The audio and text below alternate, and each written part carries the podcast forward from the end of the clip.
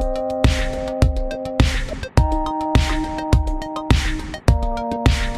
Mes chers amis, bonjour, ici Pauline Agneau et vous êtes sur Le Gratin. Avec Le Gratin, je vous embarque toutes les semaines à la découverte de personnalités toutes plus exceptionnelles les unes que les autres. Qu'ils soient chercheurs, entrepreneurs, athlètes, artistes ou scientifiques, ils ont tous un point commun, être parmi les meilleurs au monde dans leur domaine.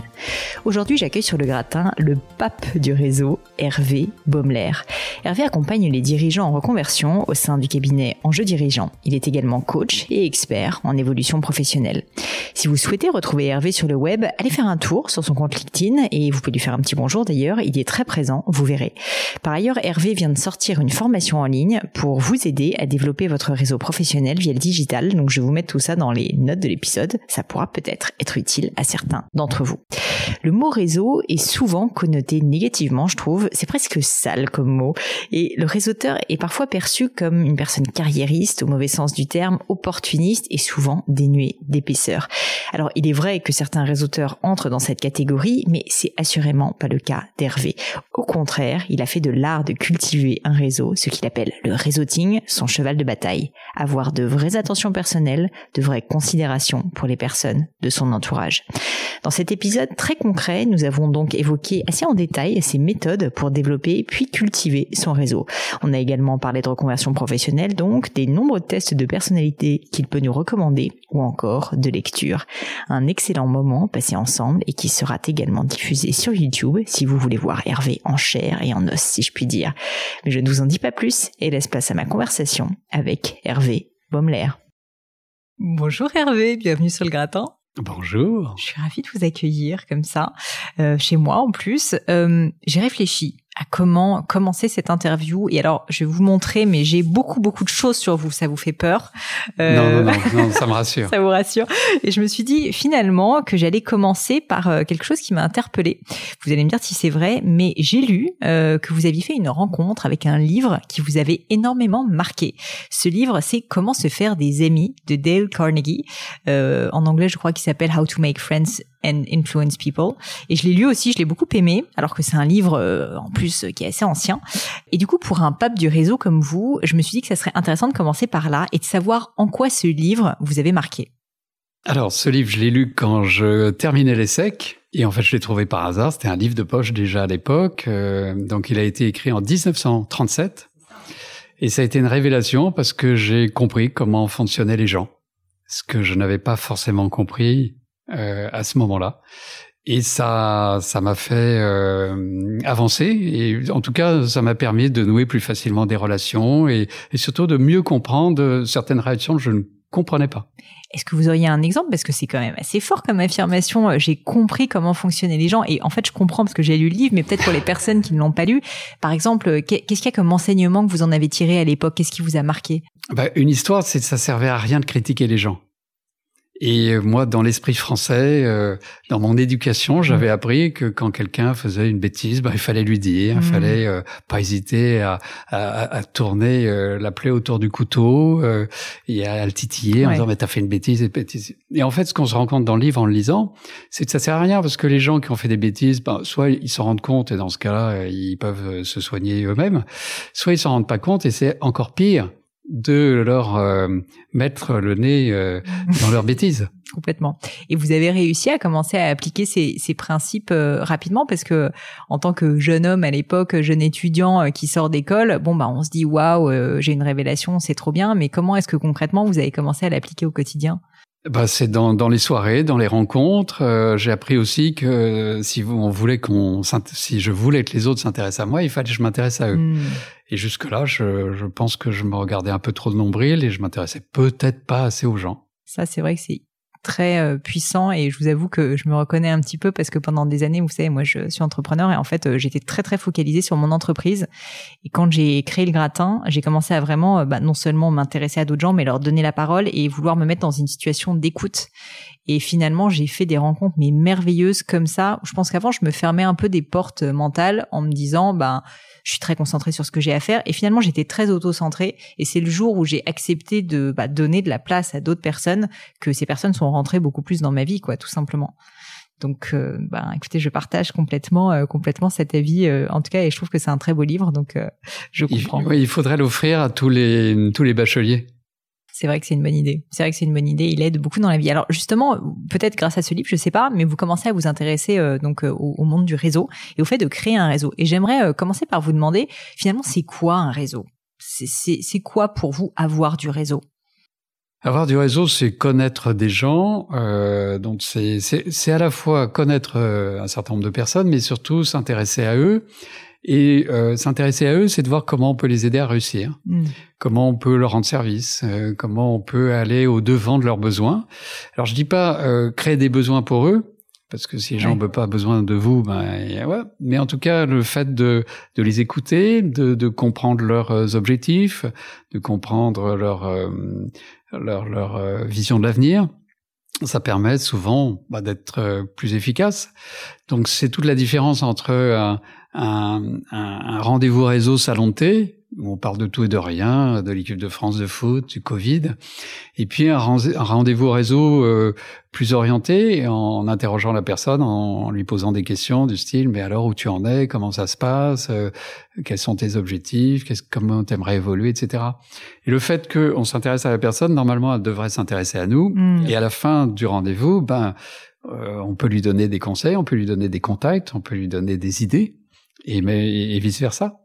C'est intéressant ce que vous dites parce que c'est vrai que même moi je m'étais jamais posé la question, mais il y a deux types de, de, de réseaux en fait. Il y a le réseau euh, délibéré, c'est ce que vous avez euh, décrit en deuxième point, et je trouve ça très intéressant et j'aimerais bien qu'on le creuse après. Et puis le réseau qu'on a un peu comme ça, mais qui est pas vraiment choisi ou euh, comme vous dites salon de thé, c'est-à-dire on s'intéresse pas réellement profondément à la personne, donc on ne sait pas quelles sont ses souffrances, ses besoins. Et vous, d'après ce que je comprends, vous êtes plutôt spécialisé dans le premier réseau, enfin ou le deuxième, je sais pas, mais le, le réseau délibéré. Euh, concrètement, du coup. Hervé, euh, cette, euh, cette création de liens finalement, parce que c'est ça, avec des personnes que vous rencontrez, ça c'est quelque chose que vous abordez comment? Est-ce que vous pourriez me dire, alors peut-être pas maintenant, parce que maintenant euh, vous êtes connu, voilà, je pense que les choses viennent peut-être plus facilement aussi, mais quand vous avez commencé, que vous vous êtes dit, moi j'aimerais me créer un réseau, peut-être que c'était voilà une idée que vous avez eue, Comment est-ce que vous avez fait, comment vous avez abordé des personnes pour justement, euh, ben, de manière délibérée, réussir à s'intéresser à eux, mais aussi pour qu'ils s'intéressent à vous à l'inverse? Alors, moi, comme tout le monde, j'ai eu besoin de me créer, me créer un réseau euh, au moment où je me suis trouvé en transition de carrière. Jusque-là, je faisais du réseau à la méthode de Monsieur Jourdain, là encore comme tout le monde, c'est-à-dire que je rencontrais des gens, je discutais avec eux, mmh. on s'envoyait des vœux, donc c'était fort sympathique mais c'était du réseau assez superficiel. Et puis, à 45 ans, je me suis retrouvé euh, chômeur, en transition professionnelle, parce que le mot chômeur est un mot à éviter. Et j'ai eu la chance d'être accompagné dans un cabinet d'outplacement par un consultant qui s'appelle Luc. Et Luc m'a dit, euh, qu'est-ce que tu veux faire? Et je lui ai dit, ben, je veux faire ton métier. Moi, je viens du monde de la communication. Pendant 22 ans, j'ai j'ai été dans des agences de publicité internationales. C'était très sympa. J'ai vu des gens passionnants. Euh, j'ai vu aussi des, des, des clients passionnants. J'ai eu la chance de travailler avec des, des grands pontes et des, des grands dirigeants. C'est extraordinaire. Et surtout, on s'est bien amusé. Mais bon, à 45 ans, je voulais trouver un peu plus de sens à ma vie parce que la publicité c'est très bien, euh, mais c'est énormément d'intelligence pour un produit in fine très éphémère et très souvent décevant. Parce qu'il y a, y, a, y a, beaucoup de, de, de, jus de cerveau euh, qui sont mis en, en, comment dire, qui sont pressés, et le jus qui en sort, c'est un film publicitaire ou une mm. annonce, et c'est pas grand chose in fine. Donc, euh, je voulais m'occuper des gens et m'occuper, dans la mesure du possible, de leur rebond professionnel, de leur carrière. Je trouvais ça vraiment, ça donnait du sens à ma vie. Donc, j'ai dû, j'ai dit à Luc, voilà, je veux faire ton métier. Il m'a dit, bah écoute, euh, d'abord, euh, c'est pas le même salaire, tu verras. Et deux, euh, si tu veux faire mon métier, ben il n'y a pas d'annonce, il n'y a pas de chasse, donc il faut faire du réseau. Et je lui ai dit, c'est quoi le réseau? Et il m'a expliqué, et j'ai trouvé que c'était une méthode absolument fabuleuse pour rencontrer des gens qu'on ne connaissait pas. Et ces gens, euh, c'est toute la magie du réseau, ils acceptent de vous rencontrer parce que vous venez de la part d'eux, que vous leur demandez quelque chose qui peut vous donner des conseils, de l'information, voire des contacts. Et à la fin, euh, ils rentrent dans votre bac à sable et ils ont super envie de vous aider, alors qu'il y a encore une heure, ils vous connaissaient pas. C'est fou. C'est magique. Ouais. Alors que votre meilleur ami, il peut rien faire pour vous. Mais parce que vous allez chercher des personnes où vous savez quand même ce que ces personnes avec peuvent, un objectif. voilà, avec un objectif. Donc, vous n'allez pas chercher n'importe qui, c'est que vous avez un objectif précis en tête, Exactement. est dire je veux euh, améliorer mon réseau, je sais pas dans le monde de l'art euh, plastique. Oui. Et dans ce cas, vous allez identifier vraiment des profils, c'est ça? Ah ben, l'objectif, il est clair, c'est de trouver un job dans l'outplacement. Hmm. Donc, c'est rencontrer des gens qui travaillent dans ce métier. Alors, je connais quasiment personne dans ce métier. Et ces gens vont accepter de me, ren- me rencontrer, de me parler, de me donner des conseils, de me raconter leur vie, de m'expliquer l'outplacement depuis Jésus-Christ. Et tout ça parce que je viens de la part de Luc ou je viens de la C'est part ça, de parce que Marcel. j'allais vous demander comment vous arrivez ces personnes-là à, à, à, à les démarcher, à leur donner, enfin à faire en sorte que c'est des gens occupés, qu'ils acceptent de vous parler, parce que moi maintenant j'arrive à le faire à peu près, et je peux vous dire que c'est pas si facile. D'ailleurs, vous en êtes la preuve vivante, Hervé, parce que pour vous faire venir, ça n'a pas été si simple. Euh, mais je vous remercie d'avoir accepté. Mais, mais du coup, euh, moi j'ai un podcast avec euh, voilà une certaine médiatisation derrière, donc ça permet quand même aussi d'avoir, euh, au-delà du fait de se rencontrer, un objectif commun. Euh, vous, à ce moment-là, vous êtes en train de demander un service concrètement. Oui, je demande simplement un service, mais que les gens peuvent me donner, c'est de me recevoir. À l'époque, on pouvait se recevoir et de me donner des conseils ou de, que les gens me racontent leur métier. Hmm. Et là, il y a, il y a différentes choses. La première chose, c'est que je viens de la part d'eux. Ouais. C'est la force de la recommandation. Grâce à une bonne recommandation, vous pouvez rencontrer qui vous voulez. La deuxième chose, c'est la demande. Si je leur demande quelque chose qu'ils peuvent pas me donner, ils vont refuser de me recevoir. Et je leur demande quelque chose qu'ils peuvent me donner, des conseils, Hmm. ou qui me racontent leur métier. La troisième chose, soyons clairs, c'est quand je les appelle pour prendre rendez-vous, je les ennuie, je les embête. Mais comme je viens de la part de Luc, de Marcel, de, Ro- de Roger, euh, ils se sentent quelque part quoi. obligés Ouais. de me recevoir. Et quand ils se trouvent en face de moi, bah, de toute manière, ils ont décidé de, de- de- de me consacrer un peu de Mm. temps. Et que je leur demande qu'ils me parlent de leur vie, de leur carrière, que je leur demande des conseils, de l'information, la vision sur un marché, sur une évolution, etc., ils vont prendre un plaisir fou. Hmm. Et ils vont prendre euh, du plaisir de voir qu'ils peuvent donner des conseils. C'est très valorisant, c'est très gratifiant. Et à la fin, ils sont rentrés dans mon bac à sable. Hmm. Ils ont envie de m'aider parce qu'ils m'ont consacré du temps. Et là, ils sont prêts à me donner soit peut-être un job, une fois sur 30, une fois sur 40, ou alors, en tout cas, des contacts si je leur demande. Et je continue à rencontrer des gens de la part d'eux. C'est la mécanique du réseau. J'ai plein de questions pour vous, Hervé. Je suis Ah désolée, bah non, j'ai je tout dit, vais là, j'ai tout vous dit, j'ai tout dit. mitrailler. Ah non, non, non, non. Déjà, pour commencer, euh, cette introduction. C'est une introduction où vous, euh, je suis désolée, je vais être spécifique, hein, où vous demandez, euh, vous demandez à Luc justement de vous mettre en relation, où vous Ouais. dites je viens de la part d'eux, parce que c'est pas pareil. Alors, les deux sont possibles. Ouais. Si Luc veut me mettre en relation, pourquoi pas? À la limite, je gagne du temps et c'est plus facile. Mais la plupart du temps, Luc n'aura pas le temps Oui. euh, de me mettre en relation ou va faire confiance à ses contacts pour qu'ils me reçoivent. Donc, je dois poser deux questions fondamentales à Luc, plus deux questions subsidiaires. Première question que je pose à Luc. Donc, il me dit, euh, tiens, tu peux rencontrer, ce serait intéressant que tu rencontres euh, Paul Dupont. Première question que je pose à Luc. Est-ce que je peux appeler Paul Dupont de ta part? D'accord, vous demandez quand même. Ah bah oui, il faut que je Ah, valide la force de la c'est recommandation. important. Il me répond oui. Deuxième question. Et si je l'appelle de ta part, est-ce que tu penses qu'il aura le temps de me rencontrer? Hmm. S'il me dit oui, j'obtiens deux oui, j'ai une recommandation forte. Ouais. Si j'ai un non au départ, là, c'est pas de recommandation, donc je suis pas dans le réseau, je Mm. suis dans l'approche directe. Et si j'ai un oui et un non, je suis dans une recommandation tiède. Hmm, hyper intéressant. Une autre question euh, par rapport à ce que vous disiez euh, précédemment, c'est euh, une fois que vous êtes avec la personne, après ce que je comprends, vous, vous la faites parler, vous vous intéressez à elle sincèrement, je pense. Sincèrement. Euh, et du coup, euh, finalement, vous lui demandez pas vraiment un service tout de suite là, la première fois que vous la rencontrez. Est-ce que je me trompe quand je vous dis ça Bah, ou quand, ou vous, quand, quand vous la contactez, vous lui demandez quelque chose. Oui. Déjà qu'elle vous reçoive, qu'elle vous consacre du temps par rapport à une demande qui peut être je m'intéresse au marché euh, de l'art.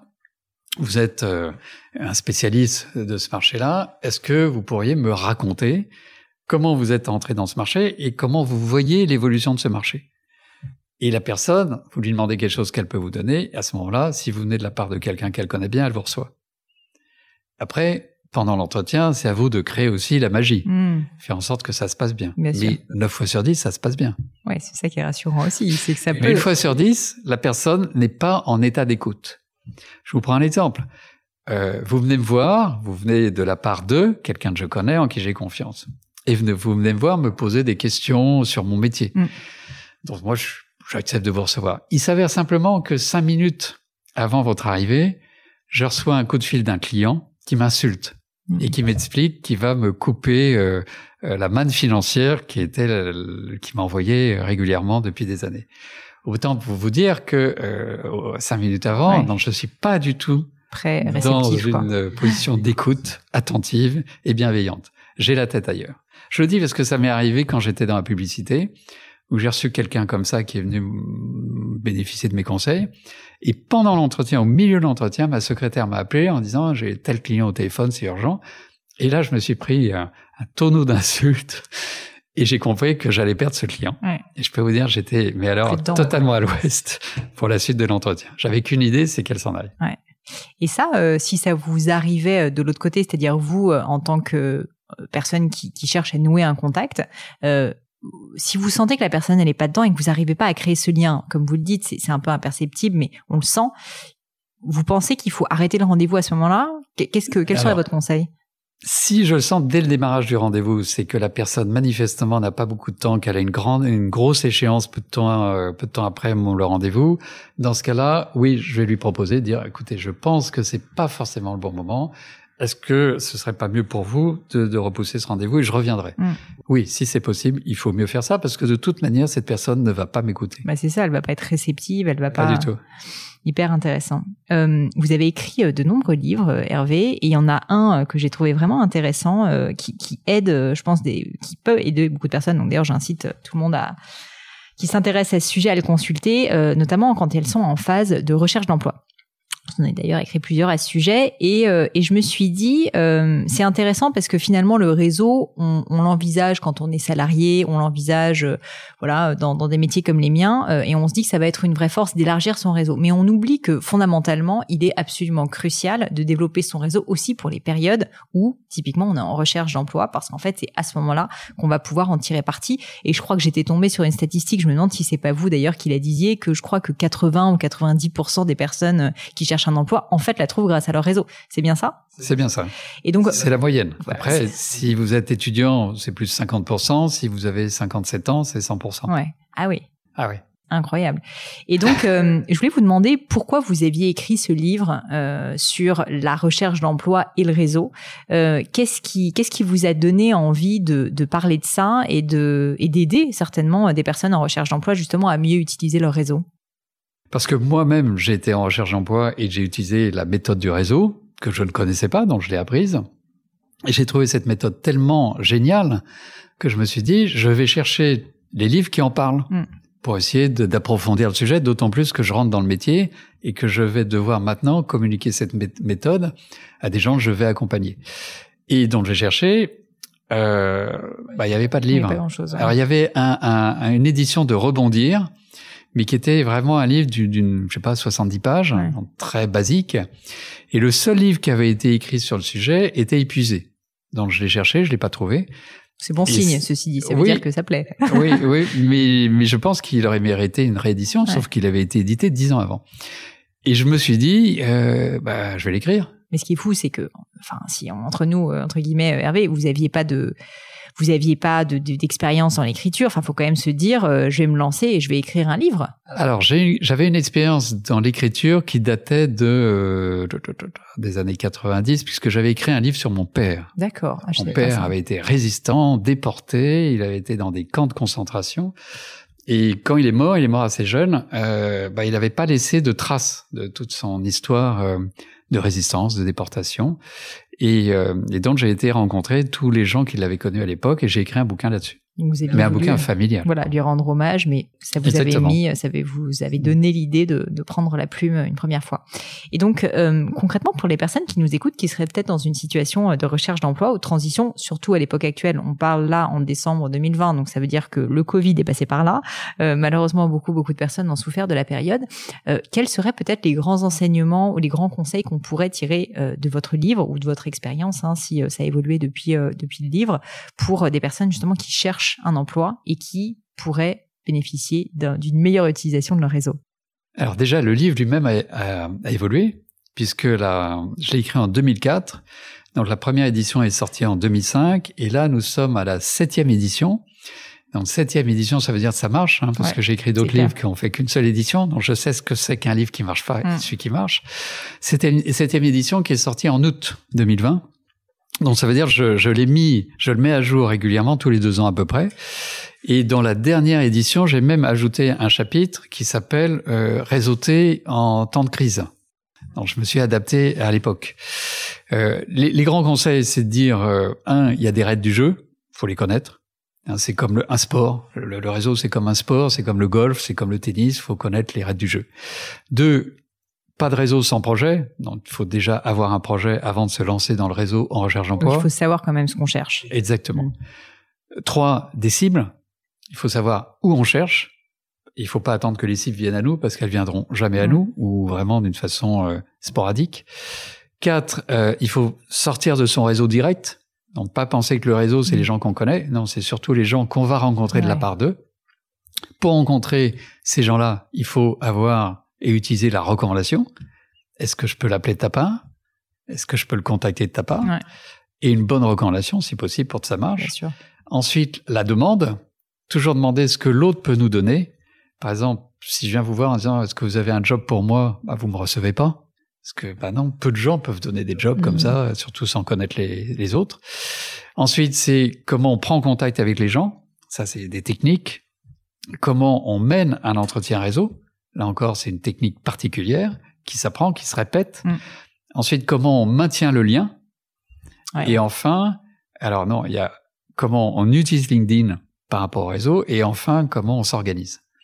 Et donc, euh, sur l'organisation, j'ai créé un outil qui s'appelle Job Finder, qui est en fait une start-up qu'on a créée euh, à, plusieurs et qui est utilisée maintenant euh, par euh, 10 000 personnes à peu près. c'est énorme. C'est hyper intéressant parce qu'en fait, on voit qu'il y a une méthode et que c'est pas quelque chose qui se fait de manière, on va dire, aléatoire. Et, et c'est une fois de plus, j'utilise le mot délibéré parce que je trouve que c'est très intéressant. Je pense qu'il y a beaucoup de personnes qui nous écoutent qui disent, vous savez, on est naturellement doué pour le réseau. Le réseau, euh, c'est comme ça, il a la tchatch, ça se fait. Et en fait, dans ce que vous me dites, que je trouve particulièrement marquant, c'est que non, il y a une intention, il y a une volonté, et ensuite il y a une organisation derrière, et c'est ça qui fait le succès finalement beaucoup plus que, on va dire, la personnalité euh, de la personne. Et, euh, et ça m'amène à vous poser une question est-ce qu'on peut réussir, quand on est d'un naturel introverti, à cultiver son réseau? Oui, on peut réussir. Même les, grands timides peuvent réussir à faire du réseau. D'abord parce qu'ils vont s'appuyer sur la méthode, sur la démarche, ça va les rassurer.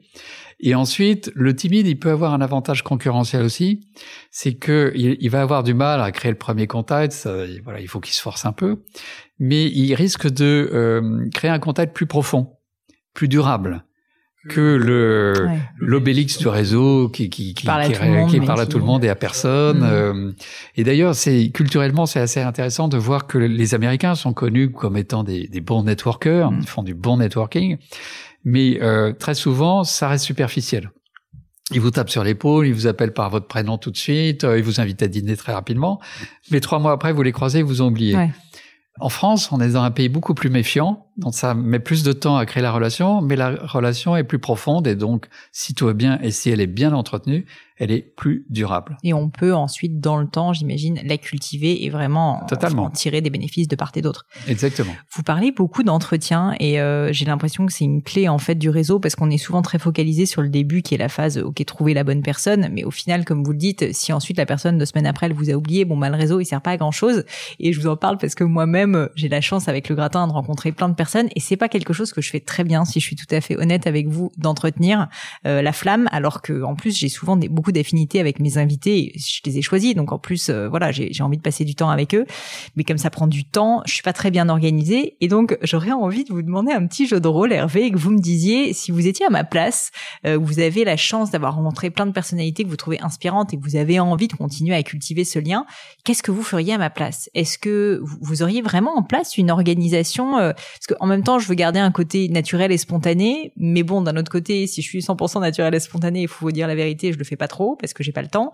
Donc euh, voilà, je suis un peu, euh, je suis un peu entre deux chaises et, euh, et j'aimerais bien votre avis sur ce sujet. Alors, premier réflexe, ce sont les vœux. Le premier moyen, et c'est un moyen logique, que, je ne fais pas, vous voyez, donc ah, bah vous, m'aidez déjà. Et ben voilà, donc les vœux, les vœux de fin d'année. Mm.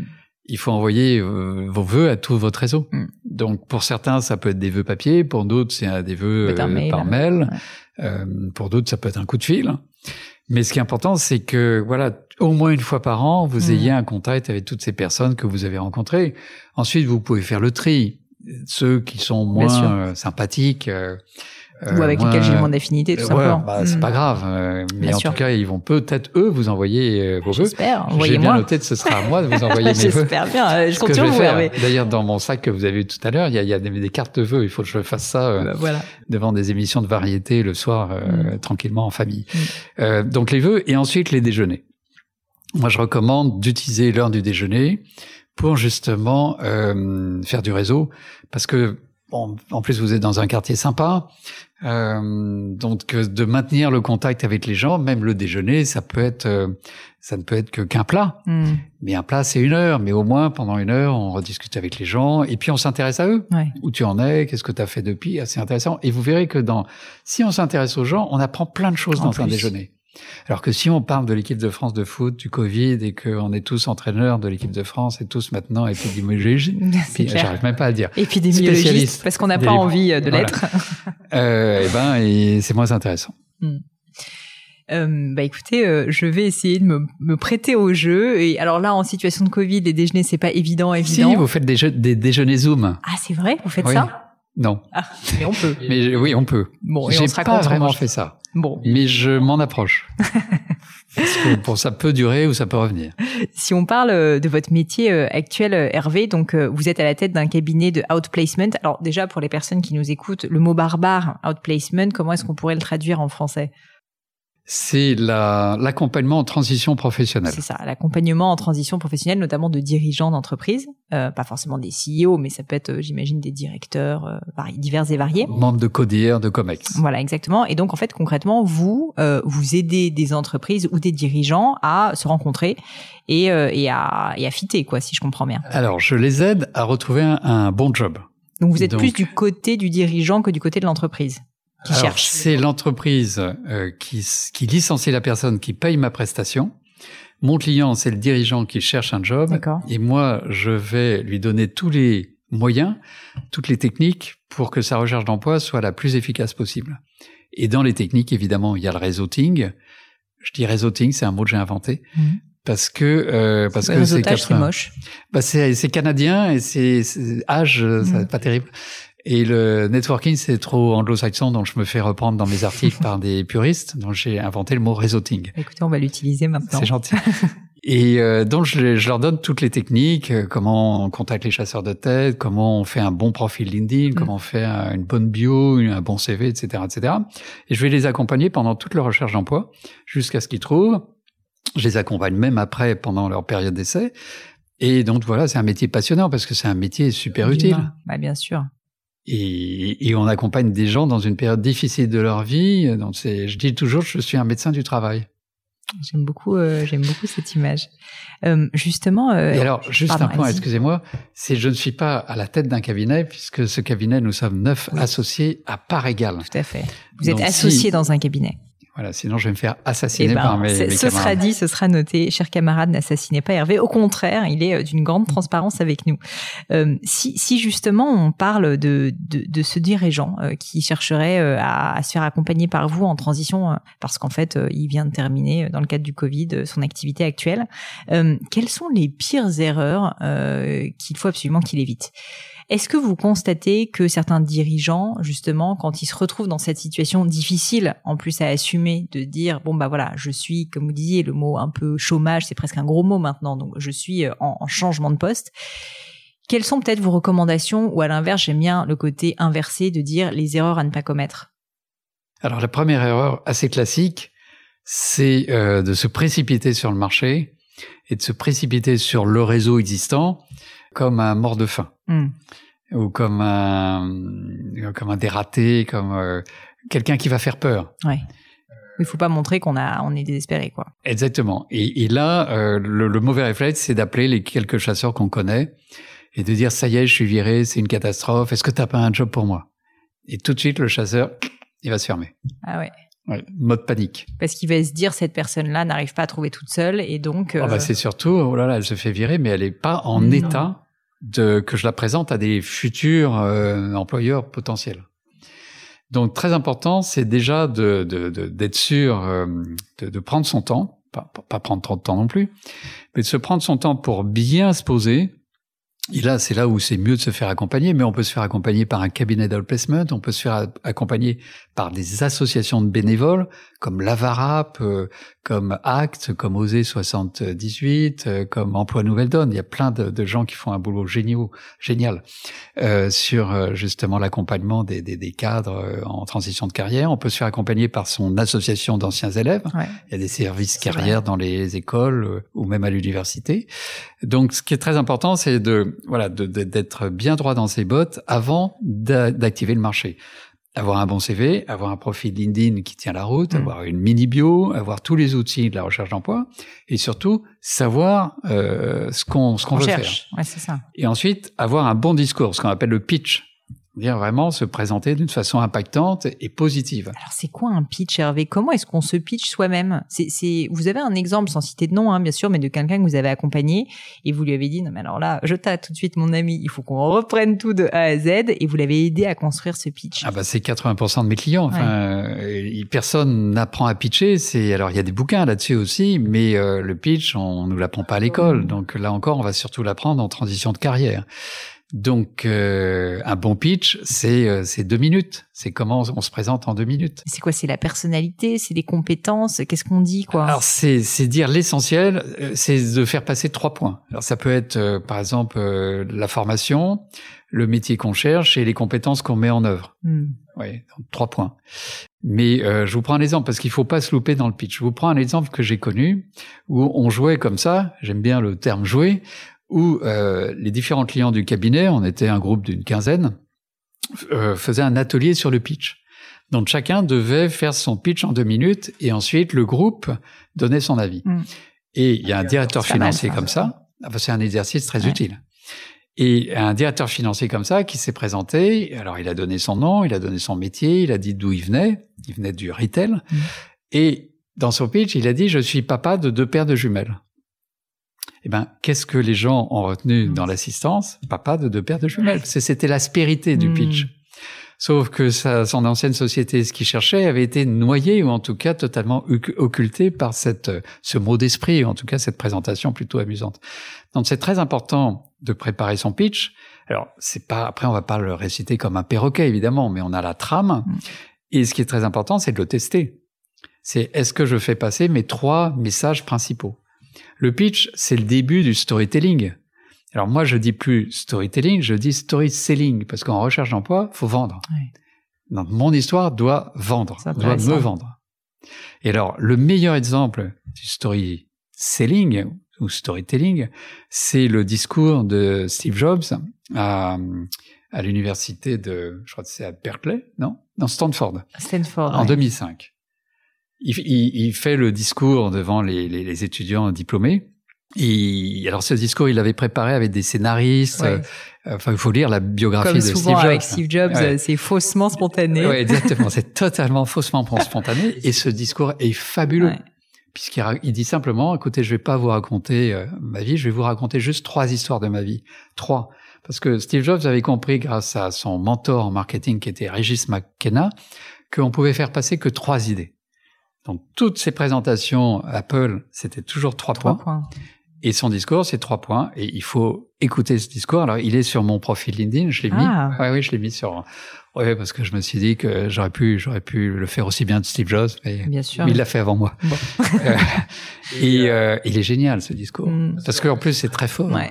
Bon, il avait aussi quand même une manière de, de, de, de délivrer le message qui était, euh, qui, était vraiment euh, avec beaucoup de puissance. Je suis sûr que vous, Pauline, vous pouvez faire pareil. Ben, non, mais je, vais suivre, je vais suivre les trois, les trois points points. Faut que je trouve mais ça. Mais vous faites un discours euh, de, de, remise de diplôme à HEC une mm. année et vous dites, je vais vous raconter trois histoires de ma vie. Mm. Vous aurez trois histoires passionnantes à raconter, je suis sûr. Et donc, vous dites finalement, un pitch sur soi, ça n'est un peu que ça, c'est trouver ces trois axes mais ce que je trouve intéressant, c'est que ces trois axes dont au moins un peut-être sort du lot de telle sorte qu'on se rappelle de vous. Parce que ce côté mémorisation, il est important. Après, à l'inverse que vous disiez précédemment, c'est qu'on veut que les gens se rappellent de ce dont on a envie qu'ils se rappellent, parce que là, l'exemple de la de la jumelle ou des des deux jumelles est pertinent parce que du coup, c'est vrai que les gens se rappelaient pas de la bonne chose. Et donc finalement, il faut y réfléchir en se disant quel est l'objectif, toujours garder ça en tête, se dire voilà ce que je veux que les personnes autour de moi euh, se rappellent.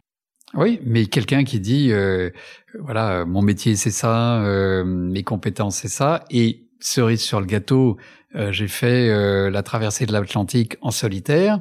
Ouais. Bon, ça va marquer aussi, et ça veut dire bon, c'est quelqu'un qui manifestement a de la détermination, a du courage. Euh, donc, on, on, va faire passer des choses personnelles grâce simplement à, à cette aspérité. C'est hyper intéressant. Vous savez, c'est drôle parce que j'arrêtais pas de me dire, mais au final, franchement, sur les CV, il y a à la fin, vous savez, les hobbies, ça sert jamais à rien. Bah, en fait, là, vous venez de m'expliquer à quoi ça sert les hobbies, mais pas de la manière dont les gens le font actuellement. C'est-à-dire que très souvent, ils vous voyage, cinéma euh, et, euh, et cuisine. Ouais, ouais. Où en fait finalement, comme tout le monde le dit, ça n'a plus aucune aspérité. Mais au contraire, on peut essayer de se dire, je sais pas euh, si c'est quelqu'un qui était gymnaste ou qui a fait de la natation synchronisée. Là, tout d'un coup, c'est dit quelque chose. Je trouve ça très intéressant. Et alors j'ai une histoire là-dessus, c'est que donc je travaillais dans une agence de publicité qui était DDB. Ouais. Et alors et moi, j'étais en plus responsable du comité d'entreprise. Et ça a été, je pense, le, le, la graine qui a fait, qui m'a donné envie d'aller plus loin dans l'aide personnelle, parce que en tant que comité d'entreprise, j'étais le bureau des pleurs. Mmh. Et j'ai adoré ça. Alors là, je me suis dit, là, il y a une vocation, il y a une vocation. Et dans cette euh, entreprise, on, on, était un groupe, et comme j'étais le comité d'entreprise, j'étais un peu l'organisateur des fêtes et des sorties. Donc on est sauté, on a sauté en parachute, on a fait du rafting, du canyoning, etc. Et on a faisait, on faisait aussi beaucoup de karting. Et moi, j'aimais beaucoup le karting. Et euh, la personne qui faisait aussi beaucoup de karting avec moi, c'était le directeur financier. D'accord.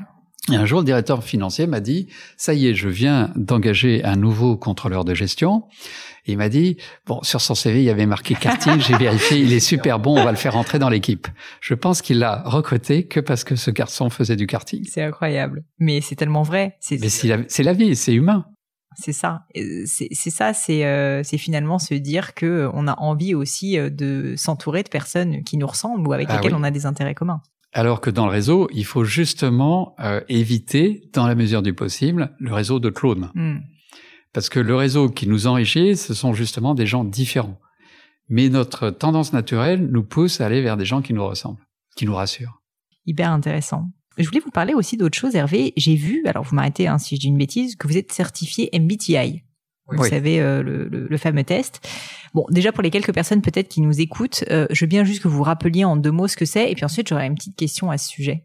Alors c'est en fait un test de personnalité qui a été créé par euh, deux chercheuses américaines, Madame Myers et Madame Briggs, euh, qui étaient d'ailleurs la mère et la fille. Ah. Et c'est le test le plus passé au monde. Sauf que c'est un test qu'on ne peut pas faire passer dans un entretien de recrutement. C'est interdit. Hmm. Donc quand on est certifié, on signe un papier comme quoi c'est un test de développement personnel, mais qu'on ne peut pas faire passer en tant que recruteur. Oui, mais par contre, qui en tant que personne, par exemple en recherche d'emploi, est intéressant parce que permet de mieux se connaître et donc de savoir aussi euh, ce qu'on peut euh, chercher comme euh, comme comme nouveau challenge. Et alors, je vous avoue que quand j'ai vu ça, je me suis dit tiens, c'est drôle, ce test qui est très connu, je ne l'ai jamais fait. Et donc je l'ai passé. Alors après sur internet, donc euh, voilà, je sais pas ce que ça vaut exactement. Et en fait, c'est drôle parce que alors je vous dis ce que j'ai reçu comme résultat. Il s'avère que je suis visiblement visiblement soit INTJ, soit ENTJ. Et en fait, c'est drôle parce qu'en fait, cette différence, donc le I et le E, c'est la différence entre introverti et extraverti. Et moi, je me suis toujours dit que j'étais un peu entre les deux, effectivement, parce que à la fois, j'aime bien m'exprimer à l'oral, c'est d'ailleurs pour ça que j'ai un podcast, mais aussi, naturellement, je me ressource plutôt euh, si jamais je suis euh, seule, en fait, tout simplement, ou avec peu de gens. Et j'ai jamais aimé trop les foules. Et donc, je trouvais que c'était intéressant et je voulais vous demander euh, finalement ce, ce, ce, genre de test qui permet de se connaître. Est-ce que ça c'est aussi un moyen de savoir typiquement dans quel domaine on doit travailler? Est-ce que c'est est-ce qu'on peut changer? C'est-à-dire que est-ce que moi par exemple je suis ENTJ mais je pourrais devenir plus INTJ ou même autre chose, je sais pas. Bref, euh, en gros, est-ce que c'est quelque chose qui est figé dans le temps ou est-ce qu'au contraire on peut euh, l'exploiter et en faire, enfin finalement choisir un peu quel type de personnalité on veut être? Alors, en fait, normalement, c'est figé dans le temps. C'est-à-dire, vous êtes ENTJ ou INTJ parce que c'est ce que vous êtes au départ. Mais ensuite, ce profil va évoluer. Donc, vous serez toujours, par exemple, ENTJ, mais le E va développer du I, le N va développer du S, le T va développer du F et le J va développer du P. Donc vous allez petit à petit vous recentrer. Et ça, c'est l'évolution classique euh, quand justement on met en œuvre un hmm. certain nombre de forces en soi. Vous allez vous recentrer, c'est-à-dire trouver un équilibre entre justement euh, l'introversion, l'extraversion, euh, la big picture, le, détail, et ainsi de suite. Est-ce que ce genre de test, c'est des tests que vous aujourd'hui vous continuez à utiliser euh, pour faire des bilans ou c'est un peu passé ah de mode Ah non non ah non non moi je, je moi je suis très test. D'accord. Je trouve qu'aujourd'hui on a cette chance d'avoir énormément de tests très pointus et, et je prends l'exemple de dire c'est comme lorsque on va à l'hôpital américain faire un check-up. Hmm. Euh, si on va juste à l'hôpital faire une radio des poumons, et puis le médecin nous prend la tension et, euh, et point barre, bon, euh, ça va être assez léger. Ce que j'aime bien moi avec mes clients, c'est pour ceux pour ceux qui sont d'accord, parce qu'on adapte évidemment en fonction des besoins des uns et des autres, c'est de leur faire passer une, dizaine ou une quinzaine de tests, mmh. parce que moi ça m'apprend énormément de choses sur eux. Entre autres, j'ai un test que j'aime beaucoup, qui est l'intelligence émotionnelle. Vous mmh. l'avez certainement passé. Ben, alors j'ai lu le livre de Daniel Goldman sur l'intelligence émotionnelle, mais je n'ai pas passé de test. Donc, euh, je vous le ferai passer. Bah, avec grand plaisir. Avec grand et ce qui est génial dans l'intelligence émotionnelle, qui est le QE, ouais c'est que vous voyez les dimensions de votre intelligence émotionnelle. Et la bonne nouvelle, c'est que contrairement au QI, vous avez un QI de 175, il bougera Bien pas. Sûr. Il ne bougera pas. Ah, c'est terrible de se dire, mon QI, il est, il, est, bloqué à vie. Oui, il n'y a pas euh, d'ambition finalement. Il n'y a pas de perspective de progrès. C'est non, c'est impossible. Vous avez beau faire mm. tous les tests possibles pour vous mm. entraîner, vous allez peut-être gagner un point ou en perdre un. triste. Alors, alors que le QE évolue. Donc le QE, vous êtes à, je sais pas, 110 ou à 125, etc. Et, et à un moment, euh, vous le passez, et puis vous le repassez cinq ans après, ce que j'ai fait. Donc moi, je passe une première fois mon QE. C'est quelqu'un qui m'avait dit, tiens, je, est-ce que ça t'intéresse? Je dis, ah ouais, ça m'intéresse, surtout que je veux faire la formation. Ouais. Je passe le QE, j'ai un score, X, et je fais la formation trois ou quatre ans après. Et je repasse le QE, et je vois que mon score a baissé. Ah, ah zut Oui. ça, c'est dur quand même. Mais alors, ça a été la révélation. Et pourquoi est-ce que comment vous expliquez que le score est baissé? Eh ben parce que je me suis rendu compte que sur deux dimensions j'avais baissé et entre autres c'était une dimension sur l'engagement. Et à l'époque j'étais dans un cabinet de placement que j'adorais, mais sauf que je commençais à m'embêter. Hmm. Et ça a été le déclic pour prendre, pour avoir le courage de quitter ce, ce cabinet, de faire ce que je ne recommande jamais à mes clients de faire, de démissionner moi, je dis toujours, non, il faut pas démissionner, c'est la pire des conneries qu'on puisse faire. Eh ben, j'ai démissionné, je suis parti dans un, un autre de courage aussi, ceci dit. Oui, c'est gentil. J'apprécie. non, non, mais moi, personnellement, je suis pas tout à fait d'accord avec vous. Je trouve que la démission, au moins, c'est assumer un choix fort. Donc, euh, voilà. mais bon, après, voilà. mais bon, moi, je veux pas que mes clients prennent trop de risques. C'est vrai que je préfère qu'ils négocient une transaction euh, alors on appelle ça comment maintenant Rupture conventionnelle. Rupture conventionnelle, parce qu'au moins ils ont euh, deux ans ou trois ans de, de, de, chômage, qui est quand même plus plus, plus safe pour eux. Alors justement, pour parler de toute cette batterie de tests que vous faites passer à vos clients, si on avait un ou deux que vous recommanderiez, pas forcément pour vos clients justement, mais pour des personnes un peu, mettons que moi, je me dis, je me pose des questions sur ma carrière et je me dis, tiens, euh, je vais peut-être vouloir changer d'entreprise et je me sens un peu perdu, je sais pas par où commencer, je me connais pas vraiment moi-même. Est-ce qu'il y a un ou deux tests ou trois que vous recommanderiez qui vous paraissent être les plus intéressants? Alors il y en a un que je recommanderais qui est le prédom qui est sur les préférences comportementales. D'accord. Je vais noter, je connais pas du tout. Mais je vous le ferai passer. Hein. Mais euh, on va devoir passer beaucoup de temps ensemble, mais ouais, parce que là il y a déjà non, deux non, tests. Non, mais vous en faites pas. ah bah, c'est très intéressant parce que ça, ça, ça permet de voir vos préférences comportementales, donc de voir, euh, en fait, là où vous êtes à l'aise. D'accord. Là où vous êtes euh, en, en, zone de, de, de, de, de confort, à l'aise, vous êtes plus rapide, vous êtes meilleur que les autres, simplement parce que vous aimez faire ça. Pas en maths. Ah oui. Mais donc c'est le prédom, donc c'est un super outil.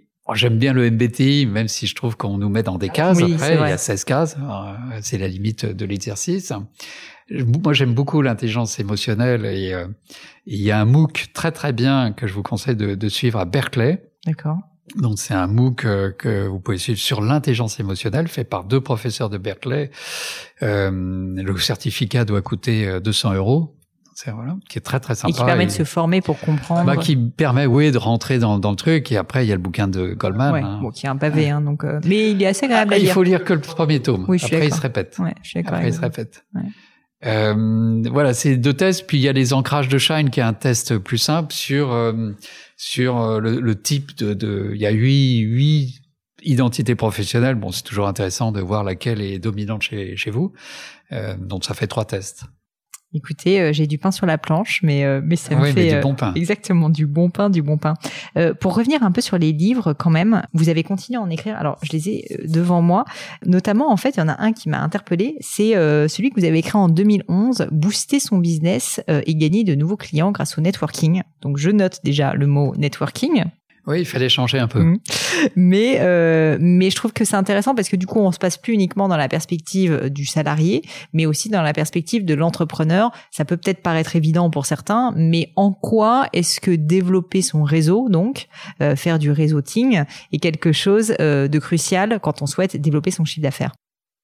Parce qu'en fait, euh, beaucoup de gens veulent se lancer dans l'entrepreneuriat, entre autres des gens qui ont fait des belles carrières, puis à un moment ils se disent bon, l'entreprise, j'en ai un peu soupé, donc euh, maintenant j'ai envie de me mettre Ouais. à mon compte, de devenir consultant et, et de gagner plein d'argent et de faire des choses passionnantes et de travailler qu'avec des gens que j'aime. Mm. Euh, donc ça y est, j'ai une très belle expertise, je deviens consultant. Et donc je m'installe chez moi, dans le sixième arrondissement, au dernier étage, et j'attends que le téléphone sonne. Oui, Et le téléphone, ne sonne euh, pas. il sonne pas. Donc je me dis, ah, il y a un problème. Ah oui, il faut que je fasse du commercial. Le mot à bannir, Ouais. horrible, commercial. Ouais. Donc le commercial de base, c'est de prendre son téléphone et d'appeler des gens qu'on ne connaît pas. C'est de la retape. C'est du phoning, l'horreur totale. Enfin, Mm. on n'est pas formaté pour ça et on nous a pas appris à faire ça. Ouais. Donc, euh, eh ben, il y a, il y a une voie moyenne qui est le réseau. Et le réseau, c'est d'appeler des gens qu'on connaît pour euh, expliquer ce qu'on fait et de leur demander s'ils peuvent nous mettre en, euh, en contact avec d'autres personnes que notre offre pourrait intéresser. Et donc, quand je passe par le réseau, c'est quand même beaucoup plus facile de gagner des clients puisque je viens de la part de gens qui vont dire de moi, tiens, euh, euh, tu devrais rencontrer Hervé Bomelard, il, il, il offre des services qui pourraient t'intéresser. Si l'intermédiaire, le connecteur est, est crédible, la personne, normalement, a plus de chances de me, re- de me rencontrer. Alors moi, j'en suis le meilleur exemple. Je ne vais jamais voir les donneurs d'ordre en entreprise puisque tous mes clients viennent par le réseau. Tous vos clients viennent par le réseau. Par le réseau. C'est euh, c'est un très bon conseil parce que je sais que j'ai beaucoup de personnes, de dirigeants d'entreprise ou de freelance qui m'écoutent et en fait la phrase que vous avez dite, mais qui est tellement juste, je déteste le commercial. Moi, euh, je sais faire telle ou telle tâche ou telle ou telle, euh, j'ai telle ou telle compétence, mais le commercial c'est pas pour moi. Je trouve que c'est hyper intéressant de se dire que finalement on peut l'éviter avec cette voie moyenne qui est euh, de cultiver son réseau quoi et de demander au final un peu des services hein, quand même à son réseau pour réussir à, à avoir plus de clients. Est-ce que vous auriez un exemple, euh, je sais pas, concret d'un freelance ou d'un dirigeant que vous auriez accompagné et qui a réussi euh, à cultiver son réseau et donc à générer du chiffre d'affaires grâce à ça? Ben, j'en ai plusieurs, j'en ai plusieurs. Et le bouquin euh, qu'on a cité tout à l'heure date de 2011. Ouais. Et on vient de créer avec euh, un garçon qui s'appelle Philippe Doual, avec qui je travaille depuis plusieurs années, avec qui j'ai coécrit d'ailleurs un livre. On vient de créer un MOOC euh, justement sur ce sujet, c'est-à-dire développer son business Super. grâce au réseau. Et ce MOOC, on va le mettre sur le marché au mois de janvier. Bah écoutez, ça tombe très bien parce que l'épisode sort en janvier, donc euh, je Ouais. relayerai tout ça. C'est parfait. Euh, ça va se trouver euh, sur internet. sur Internet, tout tout, à fait. super. On va en faire une, la promotion. Ouais, bien sûr. Bah écoutez, j'essaierai de, de vous aider puisque nous sommes maintenant dans le même réseau. on le mettra à votre disposition. Eh ben, oui, grand plaisir, avec grand plaisir. Euh, pour terminer, Hervé, j'aime bien euh, achever le, le- le podcast par quelques questions qui sont un petit peu plus personnelles. euh, je vous préviens. Il y en a une que j'aime bien, c'est est-ce que vous avez vécu à un moment dans votre vie, ça peut être à titre personnel ou professionnel, un grand échec? Ce que j'appelle souvent des bénédictions cachées, c'est-à-dire un moment où vous avez douté, vous avez échoué, vous vous en êtes tiré ou pas d'ailleurs, et surtout les enseignements euh, que vous en avez tirés. Alors moi, je oui, j'ai plein d'échecs, plein d'échecs. J'ai euh, j'ai raté ma première étoile. Oh, ça a été un échec terrible pour moi. Et puis euh, qu'est-ce que j'en ai eu beaucoup d'échecs, mais à chaque fois un grand échec qui vous a marqué. oui, oui, mon service militaire. Ça a été un énorme échec. Qu'est-ce qui s'est passé? Il s'est avéré qu'à l'époque, euh, il était possible d'éviter de partir en Allemagne. euh, il suffisait simplement d'avoir ce qu'on appelait un piston. Donc, euh, Mm. Le piston, c'est tout le contraire du réseau. Mm. Mais le piston, c'était simplement de connaître quelqu'un qui pouvait qui pouvait intervenir pour nous, pour faire en sorte qu'on ait un service militaire plus ou moins intéressant. Et donc, euh, il s'avère qu'à l'école, je connaissais un garçon dont le père euh, avait été euh, parlementaire. Et donc, il a envoyé une lettre au ministre des Armées pour demander à ce que je puisse suivre des études à Paris. Donc, je reste à Paris parce que je voulais continuer moi mmh. des études à Paris. J'aimais beaucoup les études. Et donc, je m'étais inscrite à la à l'école des hautes études en, en sciences sociales, mais pour suivre le cursus, fallait que je sois à Paris. Et donc, euh, on a eu manifestement un accord comme quoi j'allais faire mon service euh, à Ballard, euh, donc dans l'armée de l'air. Mhm. Et puis, il s'avère que je vois que mon frère, qui a un an de plus que moi, fait son service dans la marine, place de la Concorde. Ah. Je me suis et donc j'ai été rencontrer mon frère. Je vois que c'est un service c'est passionnant ce qu'il faisait parce qu'il était au service presse, il, il faisait des, des, comptes rendus de presse, tout ce que j'aurais adoré le journaliste à l'époque. Donc je me dis mais c'est ça que je veux faire. Donc je demande à mon frère que, de rencontrer son officier qui me dit pas de souci. Euh, euh, bah, comme on aime bien votre frère, ben à la suite de votre frère, on, va vous prendre. Sauf que ce que je ne savais pas, c'est que deux pistons à l'époque oui, ça s'annulaient. Donc j'ai été ni dans l'armée de l'air ni dans la marine, j'ai été dans l'armée de terre ah. et pas à Paris, j'ai été en régiment. Et donc ça a été un drame pour moi parce que euh, bon, c'était l'armée, hein, c'est mm. pas passionnant. Et j'étais même pas officier, j'aurais pu être officier simplement parce que euh, quand j'aurais pu faire les ER, ce que j'avais pas voulu faire pour continuer des études. Donc ça a été un, un vrai échec et, et ça, ça, a déterminé en fait euh, ma vie professionnelle. Donc ça a été un, un booster en me disant bon, je me suis vraiment bien embêté pendant l'armée, j'ai pas fait des choses passionnantes et dans ma vie professionnelle, je veux m'amuser. Mm. Donc euh, l'ennui, c'est fini. Dès que je m'ennuie, je m'en, vais. Et, et donc j'ai quitté un certain nombre de sociétés dès que je me suis ennuyé. Et aujourd'hui, dans mon métier, je ne m'ennuie pas. Ça se voit. euh, Hervé, s'il y avait quelque chose qui était à refaire, euh, pareil, dans votre vie, dans votre carrière, qu'est-ce que vous voudriez refaire différemment? Une bonne question. Euh, je dirais de sans doute d'avoir été plus gentil avec certaines personnes. Je pense que, j'ai pas fait des crasses à beaucoup de gens, mais euh, mais oui, si je pouvais repasser, euh, ouais, je, je voilà, j'ai eu quelques petites colères, pas méchantes, mais ça, ça, ça servait à rien. J'ai appris en tout cas que ça servait à rien de s'énerver, ça servait à rien de, de critiquer les gens, de, de leur en vouloir. Donc euh, voilà, j'aimerais euh, euh, repasser derrière. Alors, je fais quelquefois des déjeuners de gratitude. Ça, c'est différent. Alors, qu'est-ce que c'est que ça? Le déjeuner de gratitude, c'est d'appeler quelqu'un qu'on n'a pas vu depuis longtemps en disant, écoute, je t'invite à déjeuner pour te remercier. Et la personne dit de quoi? Je te dirai pendant le déjeuner. Et donc, j'invite la personne et j'ai dit, voilà, ça me fait plaisir de te voir.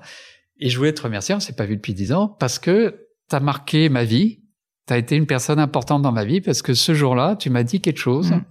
qui a eu une importance. Tu t'en es certainement pas rendu, rendu compte, mais ça a eu une importance.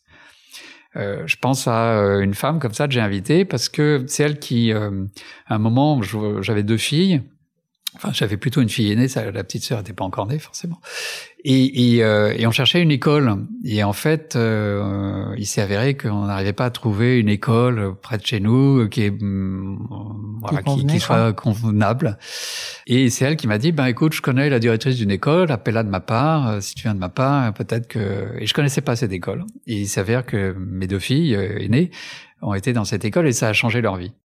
Donc j'ai fait ce déjeuner de gratitude avec cette personne qui avait eu euh, la gentillesse de, me mettre en relation avec cette directrice d'école. Je trouve que c'est une euh, très belle euh, pratique et j'ai bien envie de vous la piquer, Hervé, parce que je trouve qu'on ne dit pas assez aux gens. Elle est libre de droit. Elle est libre de droit. Bah écoutez, je vous remercie et j'incite beaucoup de gens à le faire parce que c'est vrai qu'on on remercie assez peu, je trouve. Oui, tout à fait. Et c'est bien dommage. Donc c'est important de prendre ce temps. Est-ce qu'il y a une maxime ou des mots de sagesse, une citation qui vous plaise, qui vous habite, que vous pourriez nous partager? Alors, ma maxime sur le réseau, c'est networking or not working. Networking or not working, d'accord. Voilà, donc ça, vous voyez ça dans tous mes bouquins. Je l'ai piqué aux Américains, mais c'est devenu mon label en France. Okay. Et puis j'en ai une, mais alors c'est pas une maxime, mais c'est plus une image que j'aime bien en ce moment c'est euh, si tu vois euh, la partie vide du verre à moitié plein, euh, change le verre, prends-en un plus petit. ça c'est pas mal du tout. j'aime bien. J'aime beaucoup. franchement, elle, est très, très à appliquer aujourd'hui. Elle peut vous, elle peut clairement être piquée par beaucoup de gens parce qu'elle mérite d'être partagée celle-ci. Et enfin, il y a une, une, autre question que je voulais vous poser. On a commencé l'interview par parler de livres de Dale Carnegie, mais est-ce qu'il y a un autre livre, euh, ou peut-être que c'est celui-ci que vous pouvez nous en parler plus en détail, qui vous ont particulièrement marqué, qui ont peut-être fait aussi que vous avez changé, et que du coup vous pourriez euh, partager avec nous en nous expliquant pourquoi. Alors si vous me mettez, moi je suis fils de libraire, hein, donc attention, il faut pas me mettre sur le sujet des livres. Moi je vous disais, je suis agrégé, donc on va pouvoir parler longtemps parce qu'en fait j'adore bouquiner, donc ça va me faire bien plaisir. Moi la révolution c'est Kindle. Ouais. C'est que Kindle a changé ma vie parce que je me balade maintenant avec ma bibliothèque euh, de 1000 bouquins. C'est clair. Euh, et je continue d'en acheter dans un mouchoir de poche. Euh, j'adore ça. Mm. Et je les surligne avec mon petit doigt potelé et je je j'importe ensuite je, pardon je j'exporte de Kindle vers vers PDF vers un PDF toutes mes notes et ensuite je traduis en, en Word je les nettoie et je me fais des résumés personnel ou que j'envoie à mes clients, surtout les bons livres que, que je lis, et évidemment, il y en a des, des, tonnes. Alors, quelques livres que je vous donne comme ça, juste pour le plaisir, c'est un qui s'appelle J'adore le titre, et ça fait partie des livres que j'aurais adoré écrire le bouquin de Dal Carnegie, mais il est né avant moi, il l'a écrit avant moi, ça, ça, ça, ça, ça m'a, ça ruine ma vie. Euh, Vous auriez pu, Hervé. Non, non, non, non, il est trop bon. Un bouquin que, dont j'adore le titre, c'est Les lois fondamentales de la stupidité humaine, qui est un bouquin de 70 pages, qui est génial, qui a été écrit par un professeur comme vous, italien, qui s'appelle Marco Cipolla, et qui a enseigné à la fois dans des universités italiennes, mais aussi des universités euh, américaines et à Berkeley de mémoire. Euh, donc, alors là, jamais entendu parler de celui-là. Un autre bouquin qui est Qui a piqué mon fromage? Qui mais vous êtes une mine. Je sais, je suis une mine. qui a piqué. Qu'est-ce que c'est que ce de truc Spencer Stuart de mémoire. Ah non, c'est pas Spencer Stuart, c'est un cabinet de chasse. Et alors de quoi ça parle qui a piqué mon fromage C'est justement sur. Euh, en fait, c'est l'histoire de souris qui vivent dans, dans, dans, une sorte de labyrinthe. Et dans ce labyrinthe, dans une pièce, il y a un énorme gruyère. Et tous les jours, les petites souris, elles arrivent, elles vont manger leurs petits morceaux de gruyère, puis c'est la belle vie, et elles font la fête après. Et un jour, paf, le gruyère, il a disparu. Oh là là. Et là, on voit comment chaque souris va réagir. Et il y en a une qui va s'asseoir dans la pièce et qui va attendre que le gruyère revienne. Ben, celle-là, ça va être plus compliqué pour mmh, elle. Mmh, mmh. Et ça, c'est une métaphore sur la vie. Que, voilà, à l'instant présent, on a des choses, et puis ces choses-là, un job, euh, un, un, petit copain, je sais pas, à un moment, ça peut disparaître. Complètement. Et que si on attend que le job, le, même job, ou que le petit copain euh, revienne, ça, non, ils reviendront pas. Il faut aller chercher euh, le nouveau job ou le nouvel ami ailleurs et donc se mettre dans cette démarche. Donc le livre, il est lumineux, mais mais il faut le lire. et alors, je vous en donne un autre, c'est les huit clés pour réussir l'international. De Erin Meyer. Erin Meyer, euh, qui est prof à l'INSEAD, mhm. qui est américaine, qui vit en Europe depuis pas mal d'années, et dont tous les étudiants, évidemment c'est l'INSEAD, viennent de tous les mondes, du monde entier, tous les pays du monde. Et elle, Meyer, elle a fait un bouquin sur les différences culturelles dans le business et ça se lit comme ah, un roman. Ça doit être intéressant. C'est absolument passionnant. Et quand vous voyez que vous avez travaillé des Anglais, des Américains, etc., mais quand vous voyez comment certains pays euh, ne se comprennent pas parce qu'ils n'ont pas la même culture business, c'est lumineux. Et entre autres, les Anglais, j'imagine, vous avez travaillé des Anglais, moi aussi. On a toujours cette impression, entre nous, on disait toujours les Anglais, c'est des faux culs. Hmm. Parce qu'ils nous disent pas les choses euh, euh, directement comme un, un Américain. Un Américain, il nous dit you're wrong. Ouais, ouais. Ok. Un Anglais, il va nous dire you're right, but. c'est clair. Ça veut dire you're wrong. Et encore les Japonais, c'est pire. Donc le bouquin est génial. Donc ça se lit, euh, voilà, c'est, c'est du ça bonheur. se lit comme un roman. Hervé, merci, ça me donne envie de me plonger dans un Kindle. Et alors j'ai une liste comme ça, je peux vous la fournir. Eh bah écoutez, euh, ça plus les notes, euh, ça me fait avec grand plaisir. Euh, c'était hyper intéressant. Je vous remercie pour votre temps. Pour qu'on termine et qu'on puisse vous recontacter, dites-nous Hervé où est-ce qu'on peut vous trouver? Donc déjà, on n'a absolument pas parlé du nom de votre cabinet, mais je le dirai en introduction en tout cas. Donc qui est Enjeu de dirigeant, si je me trompe pas. Tout à fait. si jamais donc on est en transition professionnelle et qu'on est dirigeant a priori. Et sinon, euh, où est-ce qu'on peut vous retrouver vous à titre personnel? Alors sur LinkedIn, mmh. parce que c'est là que vous êtes le plus actif. C'est là où je suis actif. J'ai deux blogs aussi. Euh, j'ai trois comptes Twitter. Euh, mais sur LinkedIn, on trouve facilement. C'est plus simple. Et donc, bah, c'est le wouzou, euh, c'est le wouzou moderne. Et alors, dites-moi, Hervé, quand même, je suis obligé de parler de ça. Est-ce que vous répondez à tous les messages qu'on vous envoie sur LinkedIn? Alors oui, parce que euh, étonnamment, j'en ai pas trop. Ah, et eh ben ça va peut-être changer. oui, oui, mais je répondrai. Je réponds le week-end. Alors, je réponds le week-end. Et eh ben, écoutez, en tout cas, merci beaucoup pour votre temps. Et merci, Pauline. J'espère à bientôt. À bientôt. Et voilà, fini pour aujourd'hui. J'espère que l'épisode vous a plu. Merci d'avoir passé tout ce temps avec moi. Et quelques petites choses avant de vous quitter. D'abord, si vous cherchez les notes de l'épisode avec toutes les références, bah, c'est simple, allez directement sur le blog du podcast. Donc c'est www.le-du6gratin.fr. Vous trouverez normalement toutes les infos dessus. Aussi, si vous souhaitez me contacter pour me poser d'autres questions, que je mettrai d'ailleurs peut-être un jour sur le podcast, ou me proposer de nouveaux invités, ou juste me faire un feedback, me proposer un livre, peu importe à la rigueur, et bien surtout, n'hésitez pas à le faire. J'aime bien répondre. D'être assez actif sur les réseaux sociaux et en particulier sur LinkedIn et sur Instagram qui sont mes deux réseaux sociaux de prédilection. Donc sous le pseudo Pauline Legno, tout attaché, c'est très simple. Dernière chose, un truc qui compte énormément pour moi et je sais que c'est pénible à faire mais vraiment ça compte, c'est si vous me laissez une note 5 étoiles ou que vous parlez du podcast autour de vous ou que vous mettez un avis. Et la note 5 étoiles, c'est en particulier sur Apple Podcast, sur iTunes. Pourquoi? Bah, Parce que c'est là qu'il y a le plus d'écoute et avoir des notes en fait permet de donner plus de visibilité au podcast. Donc vraiment, vraiment n'hésitez pas. Et si on est si nombreux à écouter le gratin, euh, à faire partie de cette communauté, bah, c'est grâce à vous et justement à toutes ces personnes. C'est plus de 3000, 4000 personnes qui ont à chaque fois pris le temps de mettre des notes. Donc ça m'aide beaucoup et merci à eux. Comme à chaque fois, vraiment un grand, grand merci de m'avoir écouté jusqu'ici. J'espère que l'épisode vous a plu et je vous dis à très bientôt.